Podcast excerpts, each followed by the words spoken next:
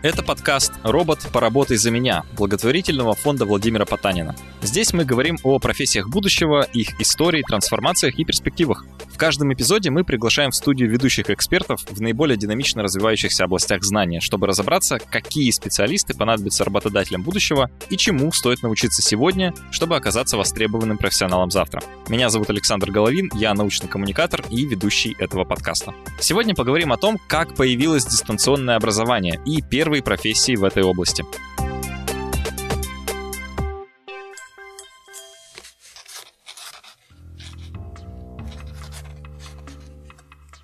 В 1830-х годах в Англии граждане сравнительно редко обменивались письмами. Дело в том, что пользоваться почтой было дорого, почтовые расходы на письма были высокими и зависели тогда от расстояния, на которое отправлялись письма, и количества листов бумаги. Кроме того, обычным делом были злоупотребления и коррупция среди почтовых служб, а сама система была медленной и плохо управлялась. Все это делало переписку недоступной большому количеству англичан. Ближе к концу десятилетия некоторые общественные деятели начали критиковать правительство за консервативную политику, в том числе в почтовой системе. Они считали, что ничто так не способствует развитию торговли, как безопасная, быстрая и дешевая доставка писем. Вместе с ними идеей почтовой реформы заинтересовался учитель и изобретатель Роланд Хилл. В 1837 году он выпустил памфлет, где предлагал план по реорганизации почтовой системы. Первое издание памфлета вышло под грифом «Секретно» и не дошло до широкой публики. Однако информацией заинтересовался канцлер казначейства.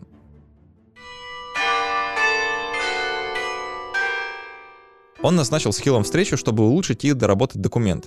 Поначалу это не помогло. Почтовые чиновники резко обрушились на, цитата, «Дикий, неосуществимый, нелепый и абсолютно голословный план». А вот торговцы и банкиры заметили Хилла и встали на его сторону. Они объединились и отстояли почтовую реформу, которая состоялась в 1839 году. Согласно ей, плату за расстояние и листы заменили на оплату за вес и ввели единый тариф – один пенни за половину унции.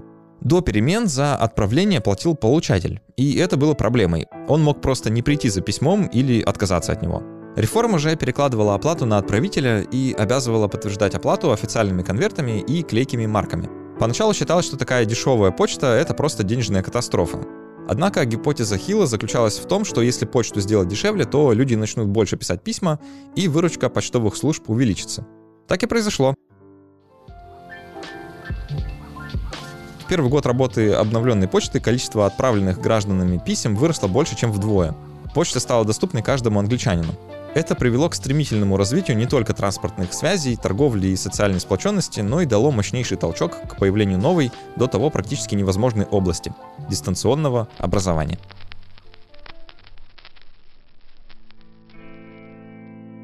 История образования как такового чересчур древняя и обширная, чтобы говорить о ней в одном эпизоде подкаста. Мы сосредоточимся с вами сегодня лишь на одной из э, сторон образовательного процесса – дистанционном образовании. Конечно, в глубокой древности отделение учителя от ученика было физически невозможным, и такая ситуация сохранялась многие столетия, вплоть до начала 19 века. В 1813 году в английском городе Троубридж родился будущий отец дистанционного обучения Айзек Питман. Он был третьим из 11 детей в семье, и образование они получали все вместе. Молодой человек очень любил книги и был заядлым читателем. В 16 лет юный Айзек наткнулся на старинный словарь 1668 года. Он заметил, что не знает произношения некоторых слов и начал выписывать их, чтобы не только понять смысл, но и изучить звучание слов. Благодаря этому упражнению Питман заметил, что в некоторых случаях классическая система английской письменности и фонетики была иррациональной и неудобной, и что ее можно сильно упростить. Это осознание сыграло ключевую роль в его жизни и привело Айзека Питмана к изучению стенографии.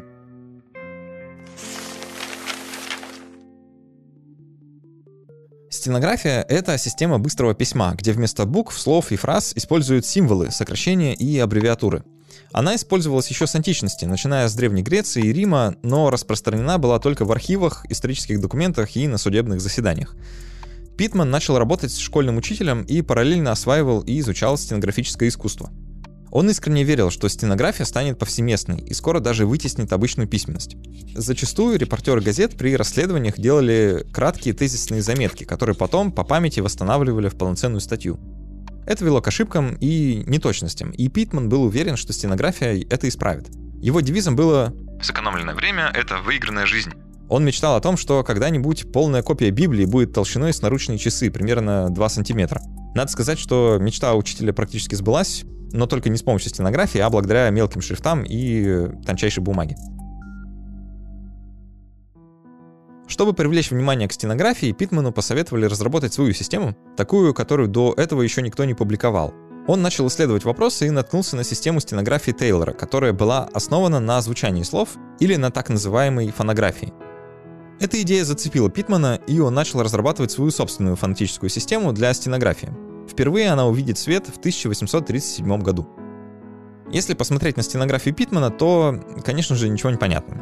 Просто линии разной толщины, завитки, кружочки, дуги, точки, тире. Однако это на самом деле зашифрованное сочетание звуков. Фонетическое письмо довольно сложно для освоения и перевода, но оно произвело фурор, и Питман начал преподавать свою систему.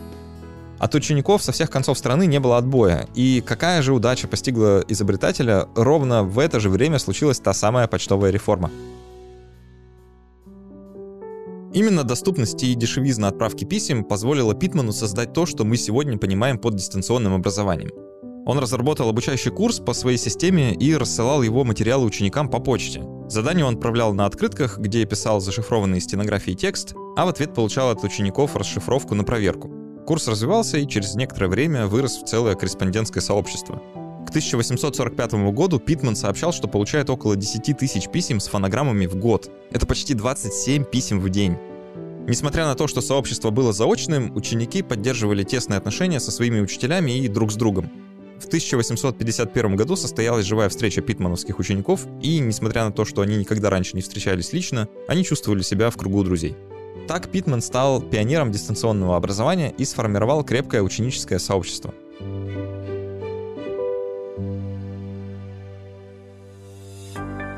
Фонетическая система Питмана была не идеальна. Например, ее критиковали за невозможность различать амонимы. Слова, которые звучат одинаково, а пишутся по-разному. Тем не менее, она получила должное признание. В 1894 году королева Виктория даже посвятила сэра Айзека Питмана в рыцарство за его разработку. Английского учителя по сей день помнят именно за то, что его идеи объединили сотни тысяч преподавателей и учеников в разных уголках мира. То, что Питман придумал, называют корреспондентским обучением, и в России этот метод образования появился ближе к концу 19 века. С веком 20 мир открыл для себя телефон, телеграф, радио и телевидение. В 1922 году колледж штата Пенсильвания стал первым учебным заведением, которое транслировало свои курсы для студентов по радиоволнам. Это стало вторым рывком в дистанционном обучении, и аудитория удаленных курсов выросла в сотни раз. 19 мая 1962 года газета New York Times в тематической статье поздравила домохозяйку и мать двоих детей Кору Гей с получением степени бакалавра искусств в Нью-Йоркском университете. Кора получила эту степень, просто просматривая утреннюю образовательную телепередачу Summer Sunrise. Эта программа была родоначальницей того, что мы сегодня называем МООКами — массовыми открытыми онлайн-курсами. Но у теле- и радиопередач был фундаментальный недостаток. Ученики не могли сразу же получать обратную связь от преподавателя. Технологическая база для полноценного дистанционного обучения начала формироваться еще до появления интернета. В 1944 году в Америке приняли закон, по которому ветераны Второй мировой войны могли бесплатно получать высшее образование. Уже к началу 50-х руководство университетов начало беспокоиться, наплыв желающих был огромен, и была вероятность с ними не справиться. В то же время уже начали появляться первые компьютеры. Кстати, рекомендуем послушать наш предыдущий эпизод с историей появления первых ЭВМ, ссылка будет в описании. Так вот, администрация университетов подумала, что раз компьютерная автоматизация уже смогла оптимизировать работу фабрик и заводов, то, может, электронные помощники смогут решить и их проблему. В 1958-59 году в университете Иллинойса физики, инженеры, математики и даже психологи трудились над созданием компьютеризированной системы обучения. Но у них ничего не получалось, они никак не могли договориться. Уже близкий к тому, чтобы объявить о неудаче, физик Дэниел Альберт пришел поделиться своей печалью к лаборанту Дональду Битцеру. Дональд был инженером-электриком и компьютерщиком, и какое-то время уже думал об использовании компьютеров в образовании. Лабораторный ассистент решил не сдаваться. Буквально через год, в 1960-м, он представил коллегам первую версию системы компьютерного образования под названием «Платон» в честь знаменитого древнегреческого учителя и философа. Система представляла собой объединенную компьютерную сеть терминалов и серверов, для работы с которыми прилагался телевизор в качестве дисплея и специальная клавиатура. На терминалах можно было запускать обучающие курсы с уроками, текстом, графикой, анимацией и, главное, с возможностью обратной связи. Платона внедрили в учебные заведения Америки, и это позволило школьникам и студентам проходить разные обучающие курсы по химии, латыни, эсперанто, э, музыке и математике. К 1975 году система обслуживала почти 150 гимназий, колледжей и университетов, а также военные объекты и даже тюрьмы. Президент корпорации, которая выпускала коммерческую версию Платона, очень надеялся на свой продукт и был уверен, что система станет крупным игроком на рынке. Однако оглушительного успеха не случилось. Хоть Платон и завоевал большую популярность в некоторых кругах, последнюю его работающую систему отключили в 2006 году.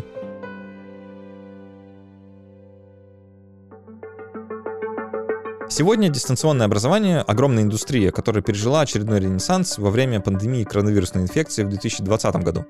Существует множество платформ для проведения онлайн-уроков и школы, которые предлагают свои курсы. Среди них и выдающиеся российские стартапы, которые появились э, с 2009 по 2014 годы. Нитология, Foxford, Stepik, Lectorium, Geekbrains.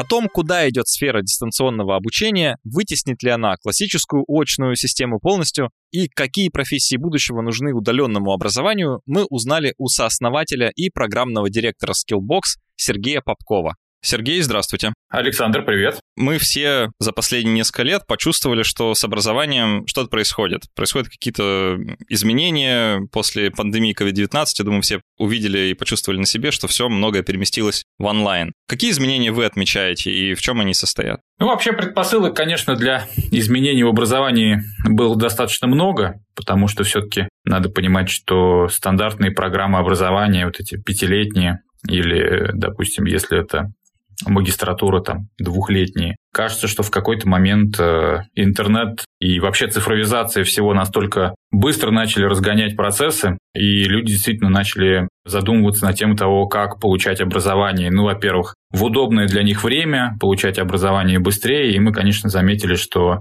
очень большой драйвер изменений случился в э, дополнительном профессиональном образовании, где, в общем-то, человек уже, наверное, получил какое-то образование и хочет э, как-то быстро и эффективно себя, там, не знаю, переучить, э, доучиться чему-то и сразу применять свои новые знания на практике. То есть возник большой спрос именно на такие истории, как практика. Здесь тех, мне кажется, сделал свое дело. Это, в общем-то, история, когда мы вдруг поняли, что нам в образовании не нужны вот эти преподаватели-посредники. Нам, конечно же, нужны эксперты, нужна их практика и нужны компании, которые готовы этих специалистов после подобных онлайн-курсов, онлайн-профессий принимать к себе на работу. Судя по тому, что мы видим в последние несколько лет, это растущий спрос. Ну, во-первых, и профессии нынче стали совсем другими. То есть очень много востребованных диджитал-профессий, которые также никак не связаны с, с традиционным, скажем так, походом на работу, когда человек может работать где ему удобно, вероятно, даже когда ему удобно. Все как-то изменилось, и, конечно, именно цифровая трансформация во всех сегментах, вот в какой-то момент времени она случилась в образовании, и мне кажется, она только находится тоже в каком-то начальном формате, в начале изменений, скажем так, очень больших. Я вот за свои 30 лет, кажется, уже три или четыре раза я сбился со счета, поменял область деятельности, и, судя по всему, буду еще это делать в будущем. И это, наверное, тоже часть да, вот этого процесса, что сейчас уже почти не представляется возможным получить одну профессию, получить одно конкретное образование и потом по этой специальности работать всю жизнь, что кажется, это уже несколько такое утопичное представление. Да, ведь раньше как-то это все было фундаментально, технологии, скорость изменений была немножко другой. Мы постоянно говорим, что благодаря интернету, благодаря цифровизации у нас изменилась скорость доставки. И скорость доставки знаний тоже стала другой. Сейчас сложно себе представить, что вот у меня есть или даже моего ребенка есть пять лет для того, чтобы освоить, к примеру, профессию Python-разработчика? Конечно, нет, потому что нет вообще ощущения, нет, в общем-то, прогноза, что через 5 лет Python-разработка будет актуальна. Ну, к примеру. Поэтому, конечно, все хотят э, учиться быстро, чтобы буквально там через несколько месяцев применять свои знания уже на практике и дальше в процессе практики уже эти знания совершенствовать. И, кстати, тоже очень клево, почему я в течение жизни могу быть только вот специалистом, к примеру, разработчиком. Почему бы мне в жизни не попробовать там спустя, не знаю, несколько лет, когда я там дошел до самого верха, Очень много, кстати, кросс направлений, где специалист становится еще сильнее, если, к примеру, в разработке он в какой-то момент начинает захватывать дизайн и становится таким вот э, разработчиком сознанием вещей, которые, к примеру, приносят удобство для пользователя. Или в какой-то момент дизайнер там захватывает маркетинг и становится специалистом, который может проектировать э, интерфейсы и лендинги, которые, к примеру, делают более высокую конверсию. То есть, конечно, это все сложно себе представить либо в каком-то однозначном треке, что вот я должен идти туда и, в общем-то, до пенсии заниматься в этом направлении. Здорово, что сейчас вот, да, действительно, в современном мире тоже благодаря э, тех технологиям, благодаря онлайн-курсам, можно очень в свободном формате как бы набирать эти онлайн-курсы в корзину и что-то из них э, в себе перестраивать себя и в том числе двигаться карьерно. Вокруг образования и изменений в нем постоянно идут разного рода дебаты, особенно когда кто-то заявляет, что вот эта технология конкретная совершит в образовании революцию, все изменит, и теперь все будет иначе, чем было до этого. Скажем, так было с учебниками, когда только книга печатания появилась, все говорили, да, что вот наконец-то нам не нужен учитель, теперь можно все напечатать, и люди сами прочитают, все поймут. Да, потом случилось э, с уже какими-то мультимедийными технологиями, вроде видеофильмов, да, на которые многие возлагали надежды, что вот это, конечно, изменит абсолютно класс, в котором ученики сидят и слушают учителя, но что-то все равно вот эта концепция почти аристотелевская, да, такая, которая нас отсылает куда-то в Древнюю Грецию, когда есть ученики, и они сидят и слушают учителя, она как-то никуда не делась, и, судя по всему, даже наоборот, приобрела какую-то большую значимость, потому что вот как мы сейчас с вами общаемся онлайн, да, и это, конечно, некоторая замена человеческому общению, но все равно люди стали большую ценность чувствовать в общении с глазу на глаз при личной встрече. Не получится ли так, что, несмотря на все вот эти продвижения в технологиях, онлайн-курсы и так далее, концепция вот такая классическое образование, она никуда не денется, разве что немножко поменяется. Мне кажется, что развитие онлайн-образования – это всего лишь один из инструментов к некоторым изменениям, которые происходят, но вовсе не значит, что действительно классические живые преподаватели, они уйдут. То есть их просто заменит предзаписанные уроки, какой-то искусственный интеллект. Такого не будет. Но просто за счет инструментов кажется, что и качество образования, и скорость доставки знаний, и вообще вот этот вот персонализированный трек обучения, он становится более реалистичным, потому что часто все-таки образование, каким я его помню, по крайней мере, там была проблема, что ты приходишь на групповое занятие в определенное время, и в рамках группового занятия ты, наверное, не имеешь возможности спросить у преподавателя те вещи, которые тебя наиболее беспокоят. Тебе кажется, что если ты спросишь преподавателя в открытую перед всей группой, то тебя, может быть, посчитают не слишком успешным студентом. А сейчас получается, что за счет всего обилия инструментов, включая онлайн-образование, ты можешь гораздо лучше выстроить вот эту персонализацию. И у человека появляются вот предзаписанные уроки, потом у него появляется вот эта индивидуальная промерка домашних заданий. И если, к примеру, в этом моменте он не чувствует комфорта,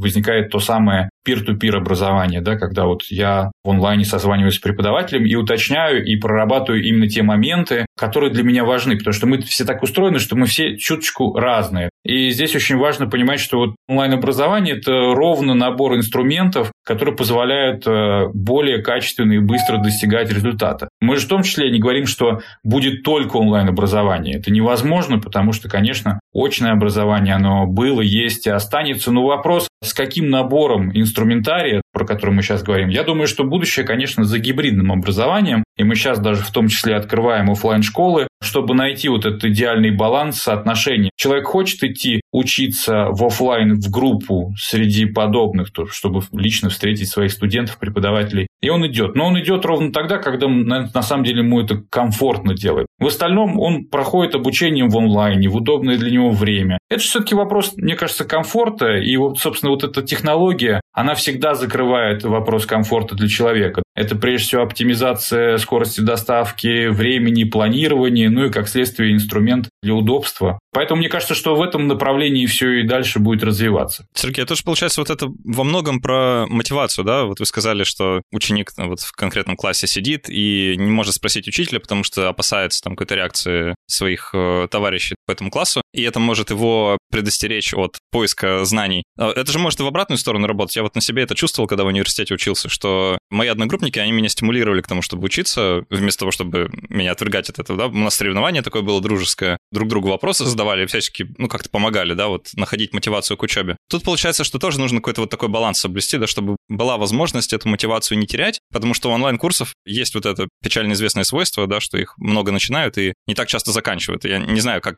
сильно что-то изменилось в этом смысле с тех пор, как я последний раз смотрел статистику, но по себе знаю, что их заканчивать тяжелее. Да, да, это абсолютно правильно. С этим, собственно, столкнулись и мы. Я всегда, кстати, сравниваю онлайн-образование и онлайн-курсы, как правило связываю с э, абонементом фитнес. Да, как бы это абсурдно не звучало, но все-таки человек приходит за какими-то большими изменениями в фитнес, покупает себе абонемент на год, дальше он как бы остается один на один с абонементом, и, по сути, через какое-то количество занятий, персональных именно занятий, он понимает, что все-таки это тяжело, да, надо самому мотивироваться, ему не хватает какого-то персонального тренера, он э, забивает на этот процесс перестает ходить э, в фитнес. В онлайн-обучении тоже абсолютно ровно аналогичная история, что человек, который приобретает какой-то онлайн-курс, он, получается, остается один на один в закрытой комнате вместе с компьютером. Вот у него есть лекции, вроде есть э, какие-то пир-ту-пир консультации, но все-таки нет вот этого ощущения, что он находится в какой-то социальной группе. Да, это очень важно. Я считаю, что будущее за гибридным образованием, то есть все-таки время от времени человек должен приходить в учебное помещение, иметь возможность общаться со своими одногруппниками, с преподавателями, и вот как раз за счет этого получать правильную мотивацию, может быть, какой-то соревновательный эффект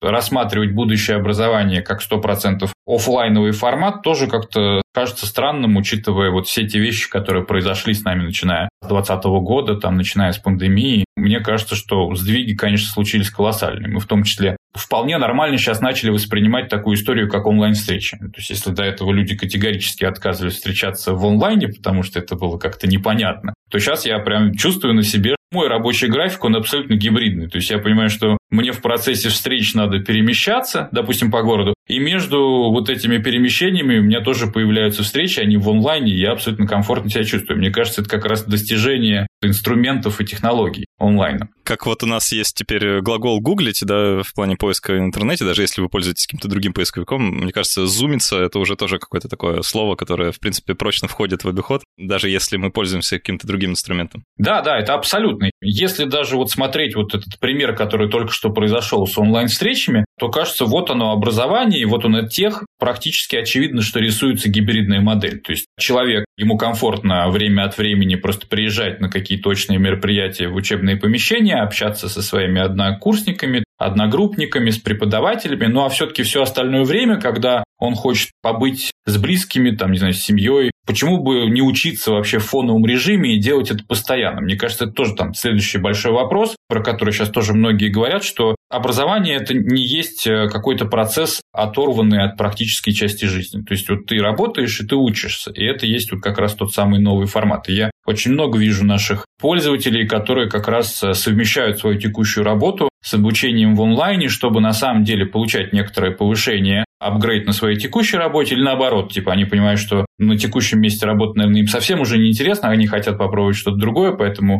приобретают онлайн-образование и вечером там или в выходные осваивают новую профессию. Это тоже, как бы, мне кажется, некоторый такой гибридный формат жизни, развития, в том числе образования. А, кстати, вот в этом я вижу наибольшие изменения в плане восприятия учебы, потому что раньше-то как было? Учеба для детей — это что-то такое, чем занимаются школьники, да, в лучшем случае студенты, а как только ты вуз закончил, можешь вообще забыть про учебу, потому что у тебя взрослая жизнь какая-то начинается, там учебы нет уже. И все, нельзя просто про это вспоминать, потому что ты вроде как определился, выбрал свой путь, а дальше вот и непонятно вот в какой момент там люди принимали решение получать второе высшее образование, идти там на МБА, там, и кажется, это всего лишь какие-то считанные проценты людей, которые принимали это сложное решение, потому что это все-таки накладывает на себя отпечаток, что тебе надо учиться, это было, я помню, вечернее образование, условно заочное образование, это все было сопряжено с какими-то такими большими там затратами, что тебе надо было после работы куда-то ехать, готовиться, сдавать сессии, это все как-то так официально. И все равно даже там это было достаточно оторвано от практики. То есть это все были какие-то артефакты вот этого классического академического образования. И даже стигма какая-то была. Да, да, здесь мы как бы совсем просто получили какой-то другой поворот событий, когда у нас в моменте возник запрос на огромное количество цифровых профессий, которые просто не укладывались в классическое образование. Я помню, мне было 20 лет, мне очень нравился интернет, вот эти первые странички, которые я там загружал через модем еще. И я очень хотел стать веб-дизайнером, да, вот я знал, что есть люди, которые все эти странички там как-то рисуют, но невозможно было нигде, ни в Бауманском, ни в МГУ, нигде не было ни одного университета в России, который обучал именно веб-дизайну. И, собственно, вот то, с чем мы столкнулись в 2018-2019 году, это вот начался какой-то безумный спрос на эти цифровые профессии. И понятно, что вузы не поспевали, представляете, 5 лет, как можно обучить дизайнера за 5 лет. Я имею в виду веб-дизайнера. То есть понятно, что профессия довольно-таки прикладная, она очень динамичная, потому что ну, если мы берем веб-дизайнера, люди начинали учиться делать это на фотошопе, да, в середине у них уже был скетч, а заканчивали они учиться на фигме. Но это невозможно просто. Пять лет учиться веб-дизайну невозможно, здесь вот ровно 3-6 месяцев, и ты должен уже выходить как бы и заниматься практикой. Вот возник целый пласт целый пласт профессий, который ну, просто невозможно уложить вот в эту текущую модель. В моменте возник вот этот большой рынок ДПО в онлайн-образовании, который сейчас называется EdTech. Ну а теперь профессий становится каждый день все больше и больше. Справедливо будет сказать, что мы постепенно приходим к осознанию вот необходимости пожизненного образования, когда мы не перестаем учиться вообще никогда, а в принципе делаем это, ну, наверное, до конца жизни. И тут всплывает вопрос, что есть некоторая разница, по крайней мере, я полагаю, что она есть, и читал об этом некоторые работы, между обучением детей и обучением взрослых, что взрослых нужно учить как-то иначе. Здесь вот я, исходя из того, что я проходил в школе, ну, в школе, конечно, у нас, мне кажется, больше вот этого времени на подумать. То есть имеется в виду, что мы как дети формируемся, и школьное образование, я вот не знаю до конца, насколько оно готова к таким изменениям. Чисто по своей дочери я могу сказать, что, кажется, приходится много вот тоже уделять внимание каким-то дополнительным кружкам. Как бы это забавно ни звучало, возникает школьное дополнительное образование. Можно сказать, ШДО какое-то. Да, у нас ДПО, значит, дополнительное профессионал, а там школьное. Но имеется в виду, что есть классическая программа, ну, там математика, русский язык, от этих вещей, конечно, мы никуда не денемся, это абсолютно нормально. Но все-таки вот у детей тоже возникает запрос. Во-первых, вполне себе можно учиться Python с пятого класса.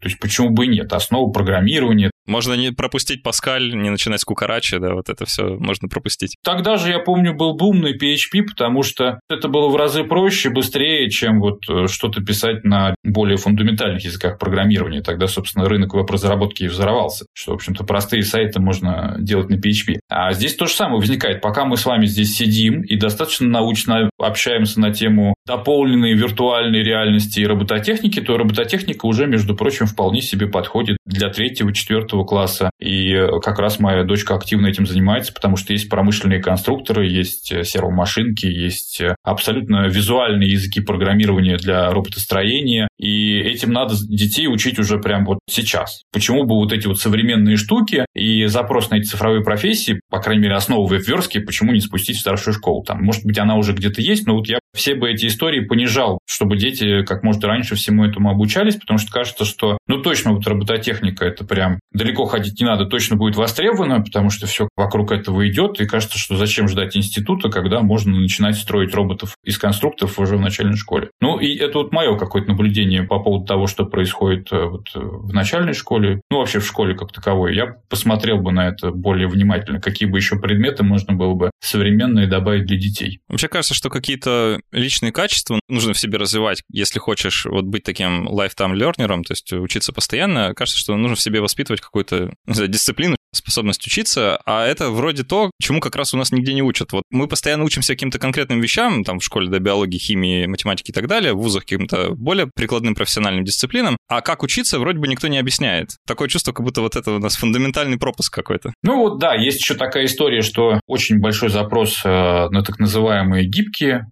навыки soft skills. И, кстати, я тоже хотел отметить, что это важная история. Именно начать этому обучение с детского возраста. То есть это основа коммуникации в команде, вообще такое типа лидерство, возможность выходить на большую сцену и, в общем-то, всем рассказывать про то, какой я классный с какими-то докладами, потому что я помню, что у меня был период жизни, когда я не мог связать два слова, хотя я был очень крутым практиком, ну, там, допустим, в дизайне, с чего я начинал, и в какой-то момент как раз возник запрос у меня внутренний на образование, и мне сказали, ну вот, иди на публику, преподавай, все хотят тебя послушать и узнать, как ты все это делаешь. А я говорю, я даже не знаю, как про это рассказать. Второе, вот э, то, что вы отметили, да, это самодисциплина. Мы должны уделять много времени. Вполне вероятно, что мы будем там изолированы, вот как случилось с мотивацией в онлайн-образовании. И кажется, что действительно людям не хватает какой-то самодисциплины или умения делать это, достигать целей, находясь не в массовом коллективе, не в учебном классе, а просто потому, что мы, скорее всего, время от времени будем находиться вот в такой ситуации. Ну вот тут как раз может, наверное, пригодиться дальнейшее развитие технологий, с которым, лично мне кажется, будет связано связана какая-то следующая итерация образования. В сторону большей персонализации нам, наверное, поможет именно искусственный интеллект, предполагая, что он когда-то с нами произойдет. Достаточно мощный, который способен будет заменить для нас персонального учителя, то есть подбирать для нас образовательную траекторию, подходящую лично нам, лично каждому конкретному человеку, в зависимости от наших там особенностей, предрасположенности, талантов каких-то врожденных. И это, наверное, будет ну, каким-то таким способом эту мотивацию поддержать, что ли, получить какое-то направление со стороны. Мы в этом направлении, конечно, конечно же, работаем. Я вот как раз в самом начале говорил, что в этом, собственно, особенность э, технологий и набора инструментов в онлайне, потому что нельзя просто оценивать 30 человек в группе одинаково, потому что мы все немного разные, кому-то хочется потяжелее, и он от этого ловит э, удовольствие, потому что ему надо пробивать это, чтобы получить ачивку. Другие, наоборот, э, когда сталкиваются с тяжелым заданием, они демотивируются, да, им не хочется там пять раз пробовать одно и то же, когда они понимают, что это тяжеловато. Мне кажется, в этом отношении достаточно далеко ушли компьютерные игры, которые предлагают игроку прямо в процессе игрового трека, а игра понимает за счет в том числе нейронок, насколько человек э, замотивирован рубиться с компьютером и понимает, когда ему нужно дать сюжет попроще, чтобы он прошел, но он точно бы там с точки зрения доходимости дошел бы до конца игры, потому что именно там он получит наибольший эффект и удовольствие. То же самое происходит и в онлайн-образовании, то есть у нас уже есть разработки образовательной платформы, которые позволяют проходить обучение, по сути, как в компьютерной игре, в процессе меняя сложность потому что мы тоже понимаем, что много людей отваливается, потому что они считают, что процесс образовательный сложный, он накладывает на себя достаточно серьезную необходимость серьезной мотивации, чтобы дойти до конца. И когда человек понимает, что ему надо, по сути, ходить в спортзал каждый день, и это достаточно тяжело, и вообще образование это тяжело, это изначально сильная самодисциплина, то как раз в этой истории возникают вот эти вот поблажки. Надо дать ему в какой-то момент модуль попроще, чтобы он прошел, похвалить его. И здесь возникает, вот как бы это тоже не звучало, что в образовании возникает вот эта история геймификации, что это очень важно, что следующий большой вызов, мне кажется, для образования – это именно создание вот этого увлекательного процесса, что образование ни в коем случае не должно быть сложным, оно должно быть вовлекающим, практическим, интересным на каждом углу и в какой-то момент, может быть, даже остросюжетным, как сериал, как кино, чтобы человек ждал следующего модуля, закрытия следующего домашнего задания с каким-то удовольствием. И в этом, мне кажется, запрос на технологии, конечно же, запрос на искусственный интеллект, э, как мы, к примеру, эти персонализированные треки в образовании будем делать. Будем делать это благодаря вот этим вот новым технологиям.